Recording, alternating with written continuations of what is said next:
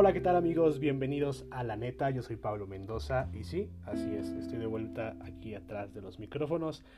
Después de tal vez seis años de no estar con ustedes aquí eh, en este canal de podcast, vuelve a nacer en medio de una crisis. Y pues nada, ¿qué les cuento? Para los que ya antes nos habían escuchado, Simplemente quiero decirles bienvenidos de vuelta a este que es su espacio. Y pues después de 108 días de cuarentena en medio de un 2020 con mil catástrofes dignas de una película de acción de Hollywood, pandemias, terremotos, incendios y más, he decidido que tengo la necesidad de volver a estar aquí atrás de los micrófonos, de crear nuevas conexiones, de poder comunicarme con ustedes de una manera distinta haciendo algo que me apasiona, que es esto. Eh, la verdad es que me tardé un poco en decidir si relanzaba este podcast o no, ya que no sabía si iba a tener la oportunidad de poder eh, seguirlo constantemente, de, darles contenido cada semana como yo quisiera. Pero la verdad es que después de meditarlo mucho me di cuenta que si algo te apasiona, pues tienes que ir por ello. Creo que para mí este proyecto es algo que siempre me trajo muchísima paz, que me trajo, que, que era casi casi terapéutico para mí. Y en momentos de tanta crisis, de tanta incertidumbre, pues necesito poder tener esta terapia, de poder hablar un micrófono al aire y poder conectar con algunos de ustedes.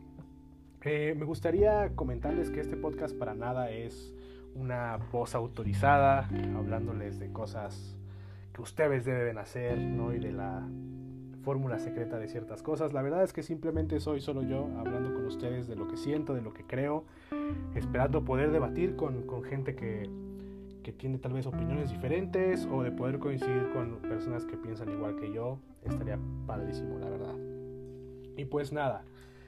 Eh, después de 108 días, como lo había dicho, han pasado muchísimas cosas.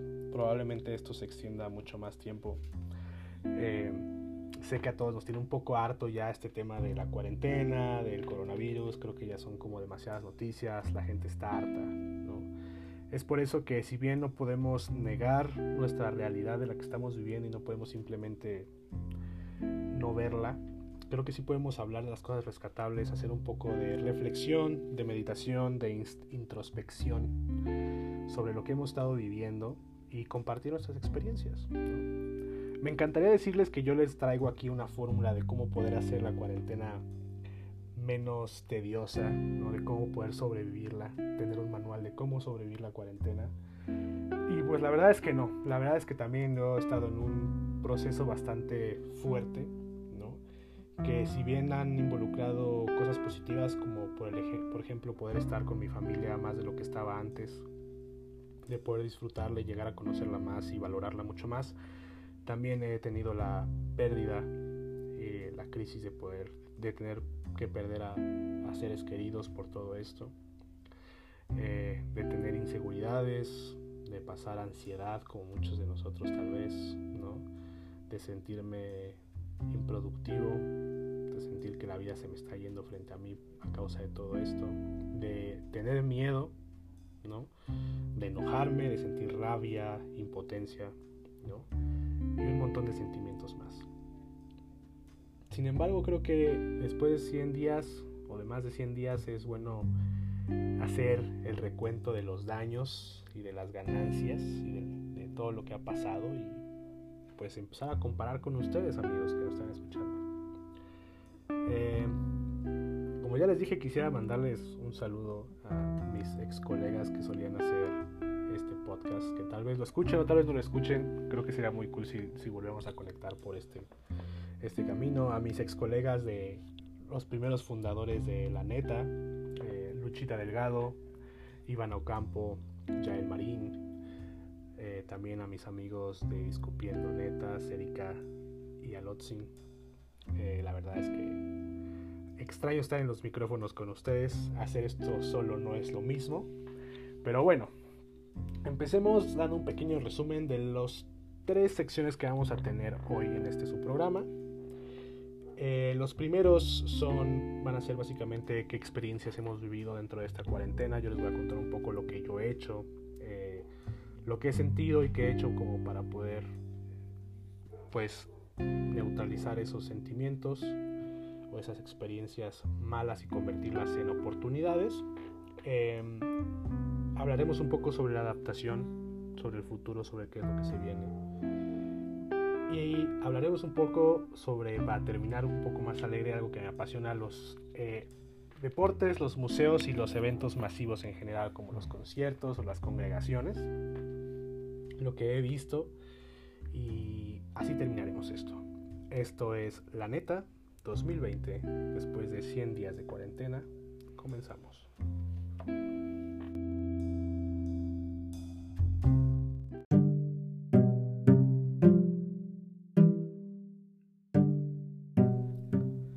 Este es el momento de debatir, de pensar, analizar, discutir y compartir la neta. Comencemos.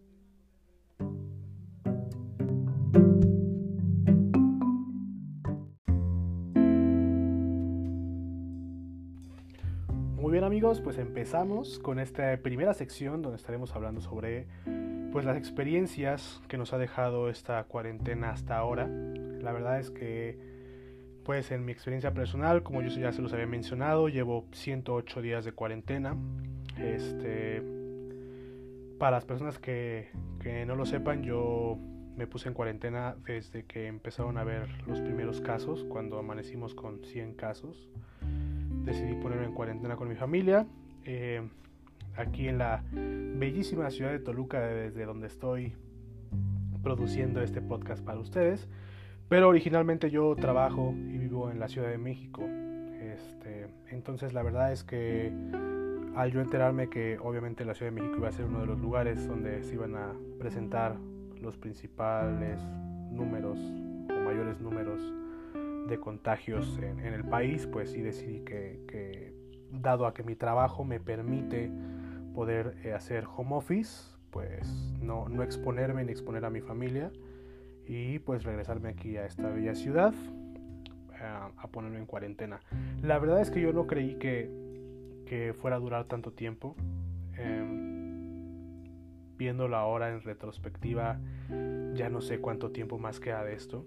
Definitivamente nuestros estilos de vida y nuestra vida va a cambiar este, en muchos sentidos.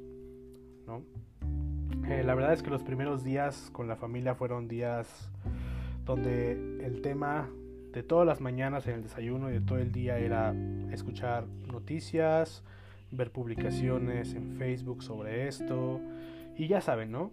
Creo que los primeros 30 días yo los podría resumir en mucho pánico y desinformación. La verdad es que las plataformas de redes sociales eh, y los buscadores como Google, eh, lo que ha hecho Facebook, la verdad es que han cambiado estas herramientas la forma en la que vivimos este tipo de crisis y situaciones, ¿no? Yo sí soy fiel creyente que para mí la desinformación es uno de los una de las mayores desventajas que una persona podría tener ante cualquier situación de crisis. ¿no? Y la verdad es que con todo esto pues podemos estar lo más informados posibles, pero aún así existen, ya saben, un montón de fake news en todas las redes sociales, un montón de, pues no sé, de, de cosas muy raras que uno encuentra en las redes sociales, incluso vi por ahí en Facebook o en Twitter una publicación de unas chavas que estuvieron haciendo un following del primer caso de COVID en Monterrey, ¿no? Saludos a Monterrey. Este, tres, tres hermanas que su papá fue el primer caso de COVID y entonces hicieron todo un follow-up. Entonces en las redes sociales empezaron a tener como mucha respuesta, ¿no? Y no lo sé, incluso pues ya vemos este tipo de cosas como una situación donde podemos sacar el provecho de, de poder ser un poco virales, de poder llamar la atención en redes sociales, que es algo que está mucho de moda. Pero la verdad es que la, la, diferencia de realidades que puede vivir una persona, por ejemplo, estas chicas en Monterrey, con una persona, no sé, de alguna comunidad indígena que no tiene los recursos ni la exposición tanto a los medios para enterarse de cuáles son las medidas de seguridad, ¿no? O está envuelta dentro de estas comunidades que aún creen que este tipo de cosas pues son falsas, ¿no? Que, el coronavirus o el COVID no existe, ¿no? Todo esto era muy raro, era muy raro encontrar como ambas, ambas eh, realidades en, en la pantalla de tu celular, ¿no? Eh, ver a gente preguntando si, si tú ya conoces a alguien que le dio, ¿no? Em, pues sí, para ser honestos, esos primeros 30 días fueron mucho de eso. Eh, al mismo tiempo, pues sí, como agradecido por tener la oportunidad de estar con mi familia más, ¿no? De poder estar trabajando desde mi casa y dándote cuenta que, pues muchos de nosotros tenemos como esa fortuna, ¿no? De poder eh, realizar lo que realizamos, nuestro trabajo, nuestra escuela desde casa y también darte cuenta que hay otras realidades muy distintas, ¿no? De gente muy vulnerable que aún así tiene que salir todos los días a exponerse a esto, ¿no? Eh, en lo personal no todo fue miel sobre hojuelas para nosotros. Eh, en mi caso, mi familia también tiene un negocio familiar. Eh, dos, de hecho, un estudio de diseño y marketing y, y unas clínicas podológicas.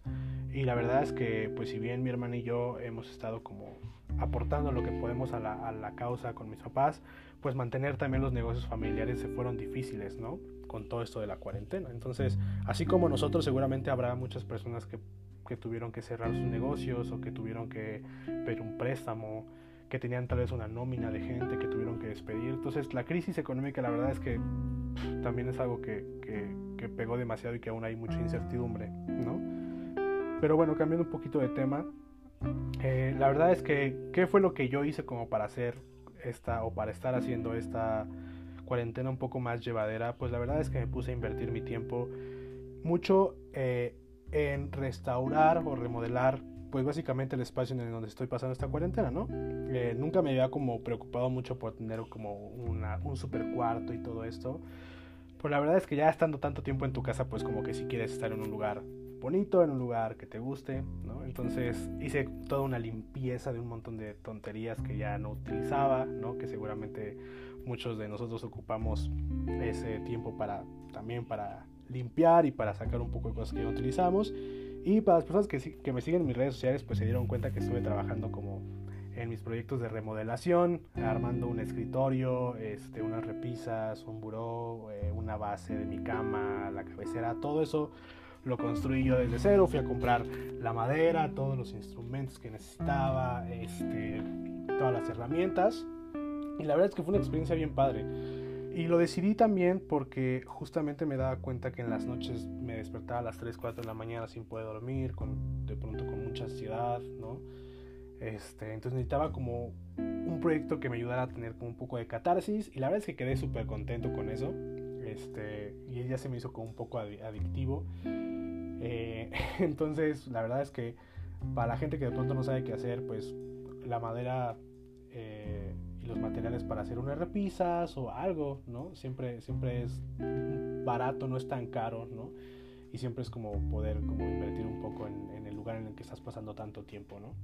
Eh, después de eso, decidí que además de cultivar un poco estas, estos momentos de... porque era muy meditativo, déjenme decirles. Eh, eh, todo este proceso de estar construyendo algo con mis propias manos y fue muy muy meditativo y ya sé que se escucha como de millennial descubre la carpintería pues la verdad es que son cosas que, que me trajeron muchísima paz no era como total, totalmente momentos de, de total atención y aunque yo generalmente intento practicar la meditación y el mindfulness, para mí mi mente es de pronto muy activa y me cuesta mucho trabajo poder estar sentado en un lugar simplemente respirando y meditando. La verdad es que se me, hace muy difícil y admiro mucho a las personas que lo logran hacer. Entonces, el construir algo, el ver el proceso, el tener que esperar a que se seque la pintura, en que si un día está lloviendo y no puedes trabajar en eso hoy, pues te tienes que esperar y todo eso, fue también parte como de cultivar mucho la paciencia, de darle como mucho atención a los detalles, de que las cosas quedaran muy bien,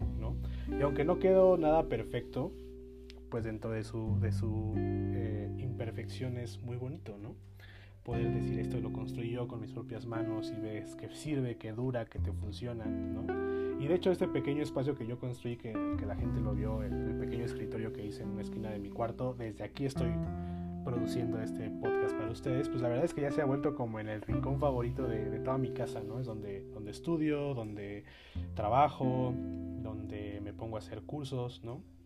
Y bueno, hablando de cursos, esa fue la segunda parte como de mi cuarentena, ¿no? En donde yo lo puedo resumir, que es ponerme, después de estar como trabajando en toda esta parte física y manual y creativa, y hablo creativa como de crear con tus propias manos algo, necesitaba ahora pasar como a cultivar esa parte intelectual, ¿no? Entonces me puse a hacer un montón de cosas, eh, principalmente desde la página web y aplicación de Doméstica. Para los que no la conocen, Doméstica es una plataforma con un montón, montón de cursos este, en línea, ¿no? Desde carpintería hasta cómo hacer muebles reciclados, cómo aprender a usar Photoshop para todas las personas que estamos en el, en el área creativa o de producción o de diseño.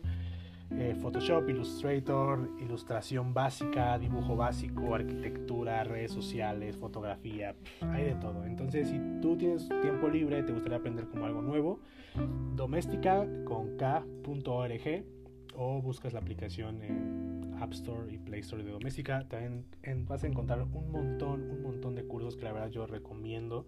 Yo tengo ahí otros cuatro que ni siquiera he empezado, pero la verdad es que me he vuelto como un poco adicto a comprar cursos, ¿no? Eh, pero bueno, mientras siga esto, pues hay que aprovechar como ese tiempo, ¿no?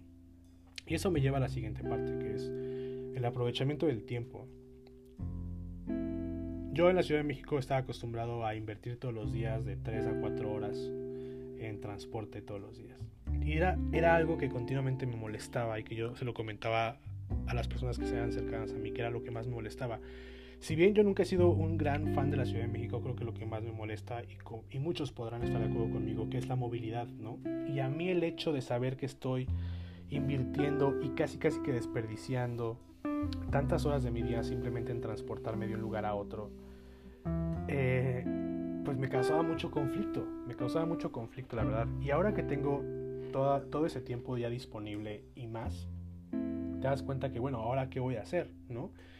Obviamente empecé a consumir más Netflix, Amazon Prime, eh, YouTube, ¿no? En algunas cosas muy productivas y en contenido muy bueno, en otro no. Eh, incluso con series que ya había visto, ¿no? Entonces te pones a pensar que, entras como en este loop infinito, ¿no? Esta repetición infinita, este ciclo de estar viendo lo mismo, de estar consumiendo algo y de decir, bueno, a ver, ok, sí, estoy encerrado, ¿no? Estoy en cuarentena, pero eso no significa que yo esté en pausa, ¿no? Y es algo que yo se me vino como a la mente, como que de pronto esto de la cuarentena parece que, que se ve como una pausa y no es una pausa, ¿no? Es, es, es simplemente, pues eso, una cuarentena y, uno puede aprovechar su tiempo de mejores formas, ¿no? Yo, por ejemplo, eh, era esto, ¿no? El decir, bueno, voy a aprender nuevas cosas. Viniendo de una familia donde tengo a mis padres diseñadores gráficos ambos y mi hermano artista digital y mi hermana ingeniera pero con un excelente gusto gráfico, con, con, mucha sensibilidad gráfica y artística, pues la verdad es que dije, bueno, ok, si siempre he estado como envuelto en esto, pues voy a empezar a como explotar como eso que llevo en la sangre, ¿no? La verdad es que si bien yo me gusta el arte, soy pésimo dibujando, entonces dije, ok, voy a, voy a empezar a dibujar, ¿no? Mi hermano y mi papá son excelentes dibujantes, excelentes, ¿no? Son muy, muy artísticos, tienen una gran técnica, muy creativos. Y entonces uno de los cursos que yo tomé, de los que les, hablaba hace rato en doméstica, era como de un, curso de principiante a super dibujante. Y la verdad es que estoy súper contento con los avances que he hecho. Eh, el poder representar figuras, ideas, espacios eh, con volumen, ¿no? con distintas perspectivas, era algo que yo no podía ni siquiera imaginar. ¿no? Eh, si yo, si quieren, después les puedo enseñar un poco cuál fue el primer dibujo que hice al principio de la lección y cuál fue el último de los últimos que he hecho. Y la verdad es que estoy súper contento, estoy súper contento con el resultado, porque te das cuenta que si uno le pone empeño a algo todos los días y le pone práctica, lo consigue. Y es algo que de pronto nuestra antigua normalidad nos impedía un poco, ¿no? Estábamos como súper, súper acostumbrados a esta inmediatez, a querer todo rápido, a querer resultados inmediatos, ¿no? Y entonces, pues Pablo agarró, se, se metió a Amazon, ¿no? Se compró un set de lápices de dibujo, de colores Faber-Castell, acuarelas, pinceles, plumones, ¿no? Libretas para, especial para, para dibujar, para sketchar, todo eso. Y resulta que, ¿qué creen? Que nada de eso viene con el talento ni con los resultados, amigos.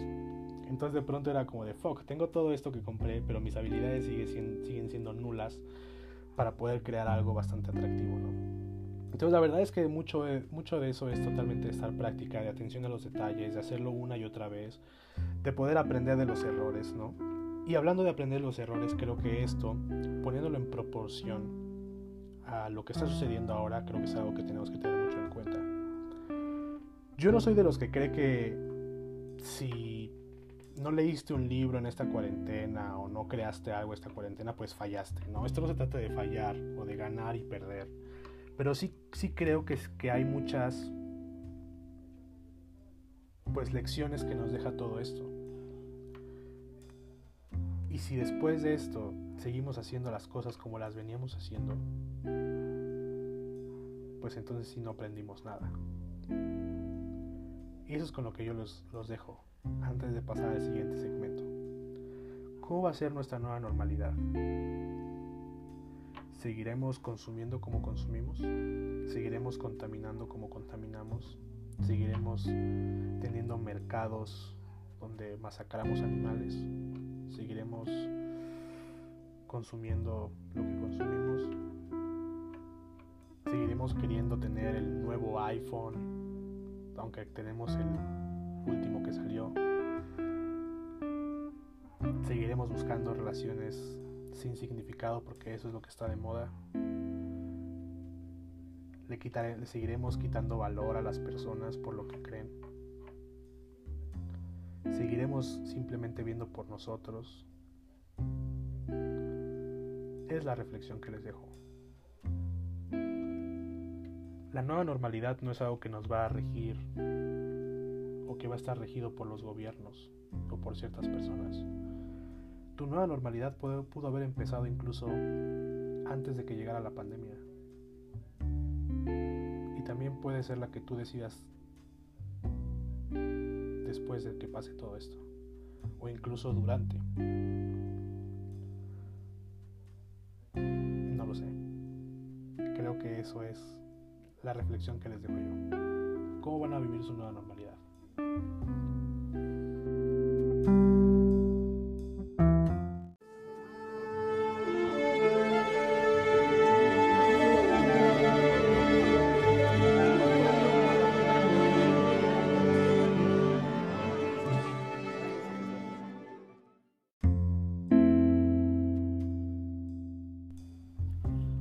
Ok amigos, pues empezamos con la siguiente sección de este su podcast de La Neta. Y bueno, la siguiente sección tiene que ver con la adaptación. Y con esto hablo de lo que todos hemos vivido intentando eh, realizar nuestras actividades del día a día lo más normal posible. ¿no? Como se los comenté, habrá personas como yo que nos permitimos tener el lujo ¿no? de poder realizar nuestro trabajo desde nuestra casa. Pero eso no siempre implica que los resultados son los mismos. A veces son mejores, a veces son peores o a veces simplemente no funcionan. Em, creo que lo que está sucediendo hoy en todo el mundo es un llamado de atención para las organizaciones, para las empresas, para replantear el modo en el que trabajamos. Empresas como Ford o como Bosch son empresas que han sabido sacarle partido al home office, que saben cómo, cómo funciona, que se han dado cuenta que funciona, ¿no? No solo en México, sino en otros países. A tal punto que incluso Ford está pensando en cerrar varias de sus oficinas al ver lo bien que sus eh, trabajadores o su equipo de trabajo se desempeña desde su casa, ¿no? De este modo, obviamente, pues eh, no solo gran parte de la gente que trabaja ahí se siente mucho más cómoda, sino que también para las empresas eh, es un beneficio económico, ¿no? Dejar de pagar ciertas rentas, de construir, luz, utilidades, etcétera, ¿no? Eh, lo mismo pasa con Bosch, ¿no? Y hay otras empresas que se niegan rotundamente a este cambio, ¿no? Y creo que muchos de nosotros estamos eh, tal vez involucrados en alguna de estas. La verdad es que yo sí creo que esta pandemia nos ha dejado como una de las principales lecciones es el aprovechamiento del tiempo. Creo que el aprovechamiento del tiempo o la productividad de una persona no se debe de medir forzosamente en cuánto tiempo está ella sentada en un, escritorio, ¿no? Habrá gente muy fregona que pueda hacer un trabajo que en promedio puede tomar 3 o 4 horas al día hacerlo, en hacerlo en una o dos, ¿no? Porque son técnicamente hábiles, porque saben cómo sacarle mejor provecho a sus herramientas, porque están mejores calificados, etc. Entonces creo que las empresas deberían empezar a enfocarse en invertir en talento que pueda ser productivo. Y cuando hablo de productivo no hablo de cuánto tiempo produce, sino de productivo es sino en cuántos problemas puedes resolver o cuánto produces. Ahora, las empresas claro que pensarán, bueno, si este cuate puede hacer esto, que quedó muy bien en una hora, este proyecto en una hora, pues imagínate lo que podrá hacer en ocho, ¿no? Empresas como Google, por ejemplo, como P&G, eh, están, están moviéndose eso, ¿no? Creo que es momento de que las empresas empiecen a, a trabajar con base en resultados o en proyecciones o en ideas y no tanto en el tiempo en el que estás ahí sentado. Yo me he dado cuenta, o desde antes ya me dado cuenta, que yo podía producir lo que, lo que mi empresa o mi equipo estaba esperando de mí en menor tiempo del que yo estaba eh, invirtiendo en las oficinas, ¿no? Entonces, creo que se vienen momentos de muchos cambios, ¿no? Donde ahora tendremos que dejar de estar haciendo la hora nalga, como le dicen mucha gente, ¿no? Y empezar a generar nuevos sistemas de trabajo en donde podamos trabajar por proyectos, ¿no? Podemos empezar a trabajar por metas y no tanto por el número de tiempo y que por eso nos paguen, ¿no? Entonces, la competencia se hace en realidad mucho más atractiva para las personas talentosas, ¿no? Que para las personas que simplemente están ahí echándole ganas, ¿no? Creo, yo, yo creo que echarle ganas es muy importante, pero no puedes simplemente salir adelante solo echándole ganas, ¿no? Eh, necesitas poder ser más productivo. Entonces yo sí creo que el home office es una alternativa para el futuro, donde los empleados pueden estar totalmente cómodos desde su casa, desde lugares donde no tienen que invertir cuatro horas diarias ¿no? y cierta cantidad de recursos como dinero y tiempo para transportarse, como yo se los comentaba hace rato que es uno de mis casos, cuando puedes poder producir exactamente lo mismo o incluso más desde un lugar donde te sientes más feliz, más cómodo, ¿no? Habrá gente, por ejemplo, mamás o papás solteros, ¿no? Que, que, que, sacrifican tiempo con sus hijos para poder trabajar, ¿no? Y claro, habrá otros puestos de trabajo que inevitablemente involucren tener que ir, ¿no? Y tener que estar en una fábrica, en una imprenta, etc. Eh, la verdad es que, pues, poco a poco esos procesos se van a ir automatizando, es lo que se viene para el futuro. Pero creo que esta pandemia también nos ha hecho un poco más considerados con las personas, con su tiempo, con sus valores, con, el valor agregado que ellos pueden aportar a los equipos de trabajo sin necesidad de estar ahí. ¿Cuántos de ustedes en sus trabajos me podrían decir que una junta que tomó una hora. Eh, pudo haberse resuelto en cinco minutos con un mail. O con una videoconferencia por Zoom sin tanto guaraguara, ¿no? sin tanta pérdida de tiempo. Habrá cosas importantes y proyectos importantes que indudable involucren el estar con las personas. Yo no estoy hablando de que ya todo el trabajo tiene que ser 100% desde home office, ¿no? Pero sí creo que la calidad del trabajo y de los ambientes laborales deben mejorar en nuestro país y en muchos países. Empezando con tomar en cuenta cuáles son los contextos de las personas, cuáles son sus habilidades y en qué entornos esas habilidades generan mejores resultados, ¿no? Habrá personas que les encanta ir a la oficina porque les encanta hablar con Susanita, la secretaria, o con Georgina, ¿no? La, jefa del, del equipo, ¿no? O no sé, que son geniales con estas, con estas habilidades sociales, ¿no? Que su trabajo muchas veces se ve influenciado por la actitud que impregna físicamente dentro de un lugar, ¿no? Hay personas en los equipos de trabajo que nada más entras entra esa persona a la oficina y parece que todo el mundo se ilumina, ¿no? Y eso también son valores intangibles que son muy, muy este, importantes para una organización, ¿no? Sin embargo, sí me he dado cuenta y he visto ciertas empresas. Ponen primero pues los intereses de la misma empresa antes que en este caso la salud de sus trabajadores, ¿no? Entonces, fuck, ¿no? La verdad es que ahí yo sí creo que, deberíamos de ser mucho más considerados, ¿no? Creo que esta pandemia y esta cuarentena nos tiene que enseñar que muchas personas podemos ser igual de productivos, ¿no? O incluso más productivos. Si generáramos una buena planeación, ¿no? Y podemos estar totalmente a salvos en nuestras casas. Sin tener que dejar a nuestra familia de un lado. Entonces, no lo sé. Déjenme contarles una pequeña historia. Hace un par de años yo estuve trabajando en Baja California Sur, en un pueblito que se llamaba La Ventana, con muy poca gente. Este pueblo literal es un pueblo fantasma seis meses del año y los otros seis meses se llena de turistas por la cantidad de gente que va a surfear a sus playas. Entonces básicamente es un pueblo que vive del surf.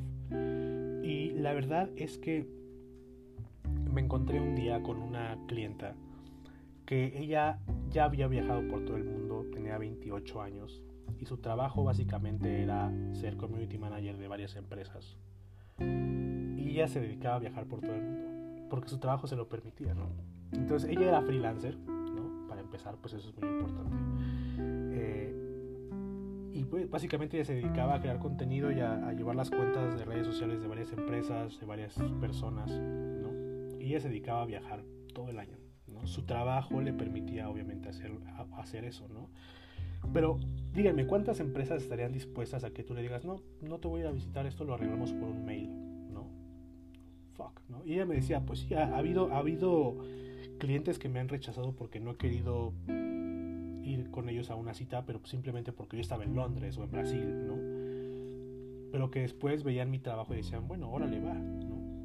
Entonces ella tenía esta política de decirle, yo te voy a trabajar un mes, sin ninguna clase de anticipo. Pero yo, o sea, todos los, todas las juntas que tengo que hacer van a ser por videollamada, ¿no? Por FaceTime, por mail, porque yo simplemente no tengo unas oficinas físicas y yo, así como hoy yo puedo estar en Londres, mañana puedo estar en Canadá y en la siguiente semana en México, Pero yo te voy a tener el trabajo hecho. Bueno, le va tan bien que le permite estar viajando todo el año, ¿no? ¿Qué estará haciendo ahora con todo esto de la pandemia?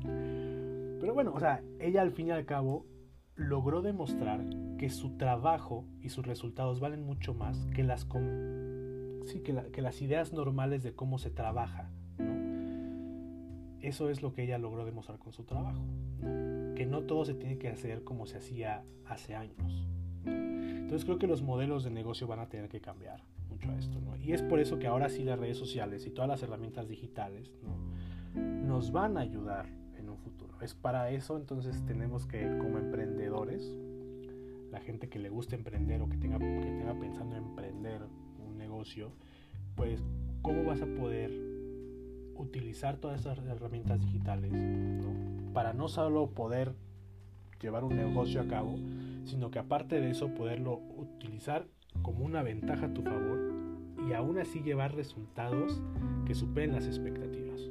Creo que es momento de verdad aprender a usar las redes sociales para motivos mucho más productivos que simplemente ver memes, ¿no? O tirar hate por Twitter o posar en Instagram. Eh, por cierto, hablando de Instagram, estoy fascinado con esta serie que se llama Abstract. Está en Netflix, habla sobre diseño. Acaba de sacar su segunda temporada hace como dos meses. Y la verdad es que el último capítulo de la segunda temporada se lo recomiendo muchísimo y habla sobre la transición que tuvo Instagram a lo que es ahora. ¿Ustedes se acuerdan de Instagram que era hace más o menos 8 años? Era una aplicación literal como subías tu foto, le ponías un filtro y se acabó. O sea, literal era eso. Y se han puesto a reflexionar cuánto ha cambiado Instagram a la fecha. ¿Todos se acuerdan cuando cambió su logo? La gente no le gustaba y ahora es como, wow, cuántas herramientas hay, cuántos modos de filtros y las formas de conectar existen. Acabo de hacer un podcast con mi amigo Robert de Celis Films. Eh, el podcast se llama Positive Relations Instagram Sessions. Estuvo súper cool estar con él. Si me estás escuchando, Robert, muchísimas gracias porque eso, ese podcast contigo fue el empujoncito que necesitaba para, volver a reabrir este podcast de la neta. Y bueno, o sea, genial Genial, eh, estuvo increíble esa plática, pero justo cuando estaba platicando decía, wow, o sea, qué increíble poder hacer esto, porque literal esto hace 8 años no era tan fácil de hacer, ¿no? Eh, ahora ya puedes conectar vía Instagram Live y estar haciendo un podcast con una persona. Está increíble, la verdad es que está increíble. Eh, entonces véanlo, se lo recomiendo mucho en Abstract en Netflix. El último capítulo de la segunda temporada. Vean todos los capítulos o vean todas las series, la pueden ver. La verdad es que para la gente que les gusta la creatividad y el diseño es una chulada. Está perfectamente bien producida, pero ese último capítulo que habla sobre Instagram, la neta es que es otra onda. Y también justamente hablan en toda esa serie de justamente nuevos modelos de negocio, como cómo, cómo usar la creatividad y el diseño para diseñar nuevos modelos de negocio que sean mucho más eficaces. Creo que estamos en una parte, creo que esta pandemia también nos puede ayudar a revolucionar un poco la manera en la que trabajamos y que nos organizamos. Entonces, si podemos hacer una forma en la que podamos estar más seguros, ser más productivos y tener a tus empleados más felices, no veo por qué no utilizarla.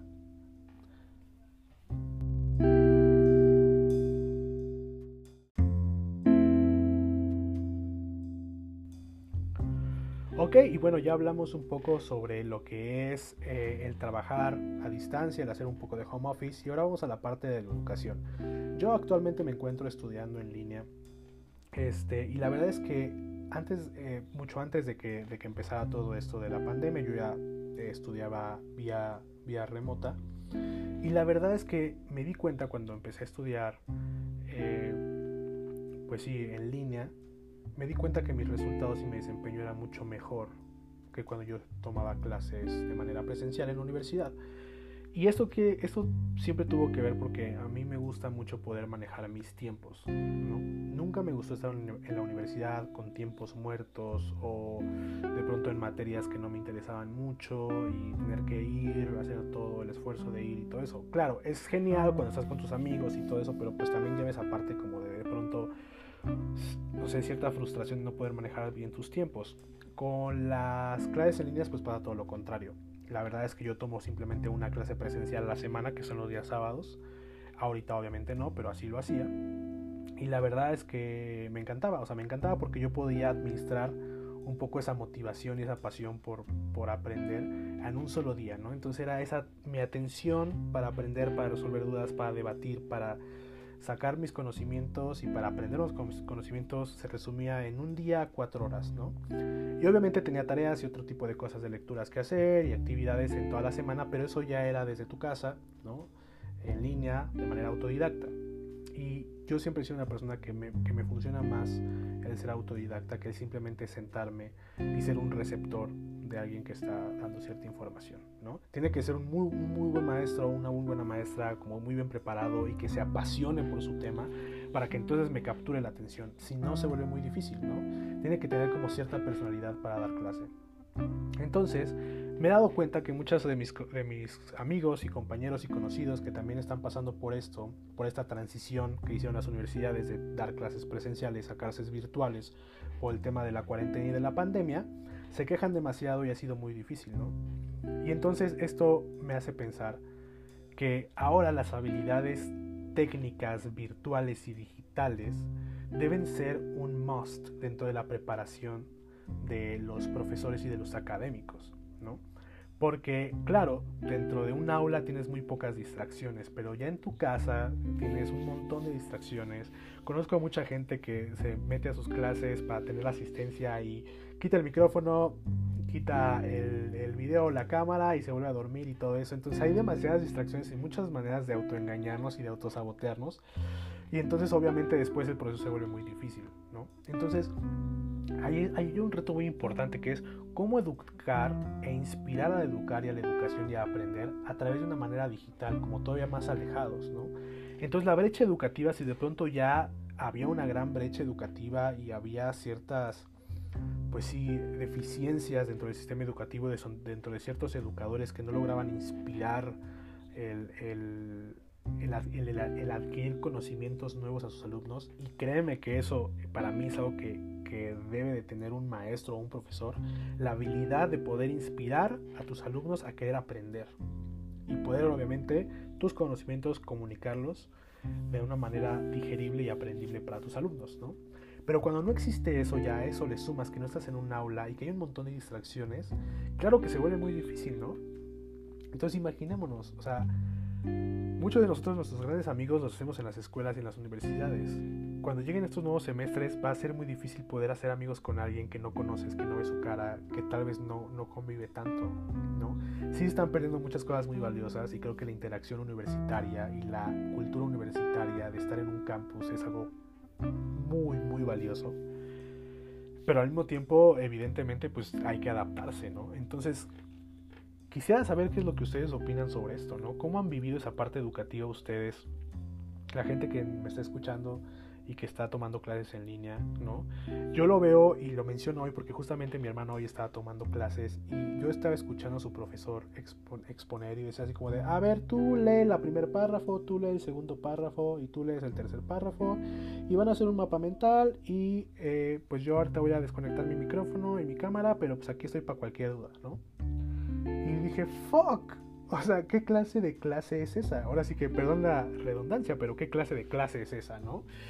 Es, es decir, wow, parece que también nuestros, nuestros profesores y nuestros catedráticos se han, se han estado, pues, como contaminando un poco de esta apatía que tal vez también los alumnos tenemos al decir, bueno, porque estoy en mi casa entonces puedo tomarme menos libertades creo que esta pandemia también nos ha ayudado a poder ser autodidactas y aprender nuevas cosas, ¿no? Y no solo en el tema de la educación porque estés estudiando una carrera o porque tengas tareas que hacer, sino en decir, a ver, ¿qué es lo que necesito aprender para poder sobrevivir, ¿no?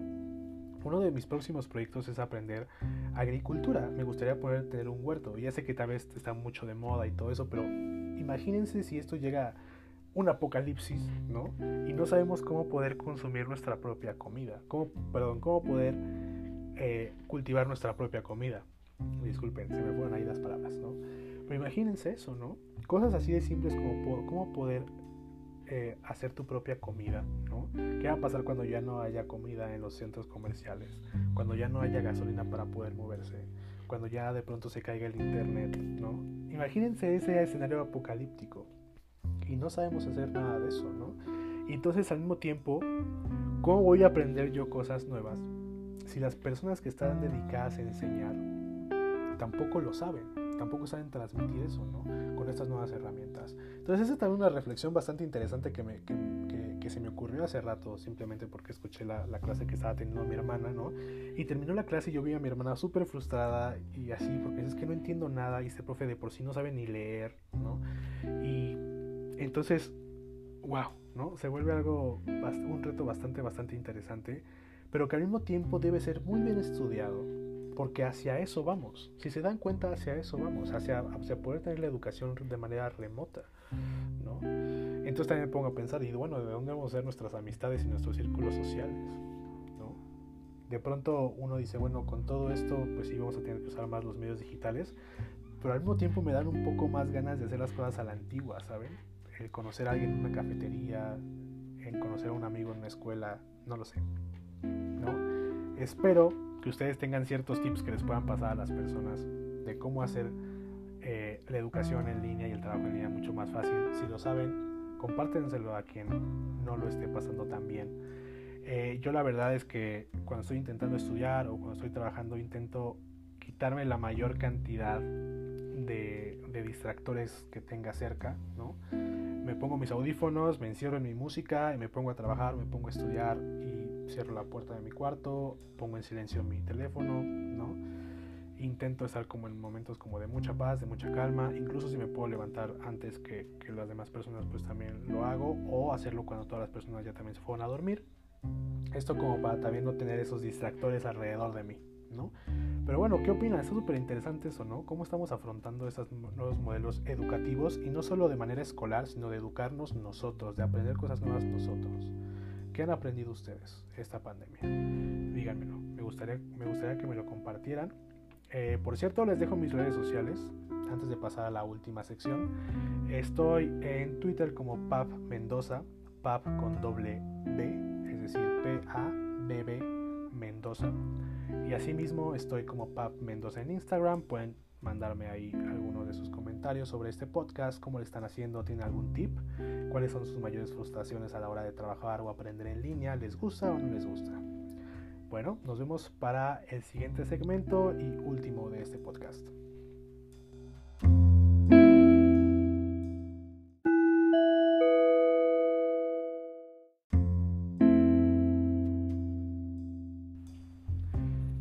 Amigos, entramos a esta última sección de este primer episodio de La Neta, este podcast que traigo para ustedes en medio de esta pandemia. Y bueno, entramos en este último tema que son los eventos masivos. ¿Qué onda? La verdad es que estuvo súper interesante porque si bien pudimos ver que las ligas de los deportes se cancelaron, lo cual a mí me dolió mucho porque yo soy un gran fanático de los deportes, en especial del fútbol americano, ¿no? Aunque ya vimos regresar a ciertas ligas como la Bundesliga de Alemania, sin gente obviamente en los estadios, vimos cosas súper interesantes, ¿no? Vimos cómo eh, los estadios llenaban sus gradas de cartulinas con fotos que mandaban los aficionados para hacer ver el estadio lleno, lo cual me pareció súper, súper eh, creativo Asimismo grababan los, los audios de la gente cantando. Este, entonces todo eso se, se, vivió súper padre, ¿no? Creo que fue una, una manera muy creativa de poder intentar darle ese espíritu a los estadios o a los santuarios de los deportes, por así decirlo, ¿no? Porque claro, sin la gente no es lo mismo. No es lo mismo un partido a puertas cerradas donde no hay gente. Para el deportista, para el futbolista, eh, para el pitcher o el bateador, no es lo mismo eh, ver el estadio vacío que ver un montón de gente apoyándolos, gritándolos. La vibra es totalmente distinta, ¿no? Y creo que es se perdió un poco la mística de los deportes y yo de verdad espero que pronto, pronto puedan regresar los deportes como, como eran antes la gente que alguna vez ha estado en un estadio o que ha vivido, incluso desde su casa, ver un partido de cualquier deporte y ver a la gente emocionada cuando la cámara los enfoca o llorando o celebrando, creo que es parte o gran parte de la mística que tienen los deportes. Y la verdad, hablando de deportes, me gustaría mucho mencionar un spot publicitario que sacó CBS Sports en Estados Unidos sobre el COVID-19. La verdad es que me hizo llorar, está hermoso. Y creo que, hablando de deportes, creo que es algo que nos hace falta mucho en la educación de nuestro país. Creo que el deporte es, debería ser parte fundamental de la educación. Creo que el deporte es algo que te aleja muchísimo de malos vicios. Creo que te, te enfoca en ser una persona que pueda lidiar con los obstáculos, que pueda ser más resiliente y de verdad ver ese spot que se lo recomiendo mucho que los busquen en YouTube. Busquen CBS Sports Spot eh, COVID-19 y les va a aparecer ahí. La verdad es que a mí me hizo llorar. Cuando lo vi en Twitter me hizo llorar. Eh, bueno, yo porque soy un gran apasionado de los deportes y de verdad los extraño mucho. Para mí el gritar un gol, el gritar un touchdown, el gritar un home run, este, es parte también catártica de uno, ¿no? Creo que también los, deportes te unen, te dividen entre equipos, pero te unen entre personas, ¿no? Ahí sí en los deportes no importa si eres católico, cristiano, budista o agnosta, no importa, este, te unen, ¿no? Creo que eso nos hace falta. Em, hablando un poco también de eventos masivos, pero dejando de lado los deportes, eh, me dejó muy contento muy contento y consternado ver lo que pasó con todo esto del tema del George Floyd y del movimiento de Black Lives Matter. La verdad es que ese tipo de cosas merecen romper la cuarentena, por supuesto, ¿no? Felicito mucho a la comunidad LGBT que hizo su, su, su marcha eh, en pro de su comunidad vía este, remota pero sin duda el tema de George Floyd fue algo que merecía la pena quitar la cuarentena y salir a marchar. Creo que en este tiempos de crisis no podemos ser tan inhumanos, no podemos dar simplemente hacer la vista a un lado. Me encantó ver a, a la gente marchando en las calles de Estados Unidos frente a la Casa Blanca y mientras unos gritaban, ¿no? Ciertos cantos de protesta, otros cantaban Where is the Love de Black Eyed Peas, que es una canción que me encanta. Mucha gente se puso a hacer guerras con pistolas de agua. No sé, me encantó ver todo eso, la verdad. Qué lástima que viene a partir de una acción tal vil y cruel como lo que pasó. Pero, pero me gustó ver a la gente unida a pesar de, de su, de su, de su preocupación por lo que pasaba con el COVID-19. La verdad es que me gustó muchísimo ver eso. Me gustó ver cómo la gente, a pesar del miedo que tenía a contagiarse, salió a marchar por una gran causa.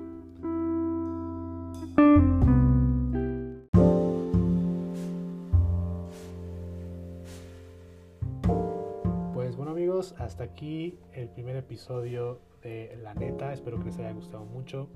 La verdad es que yo ocupo ese espacio simplemente para reflexionar un poco.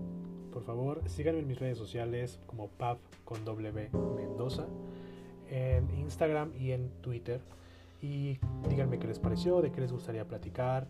Comenten lo que estuve platicando aquí, si tienen una opinión diferente, si concuerdan. Me gustaría escucharlos. Espero que estén muy bien, espero que esto termine pronto y nos vemos la próxima semana.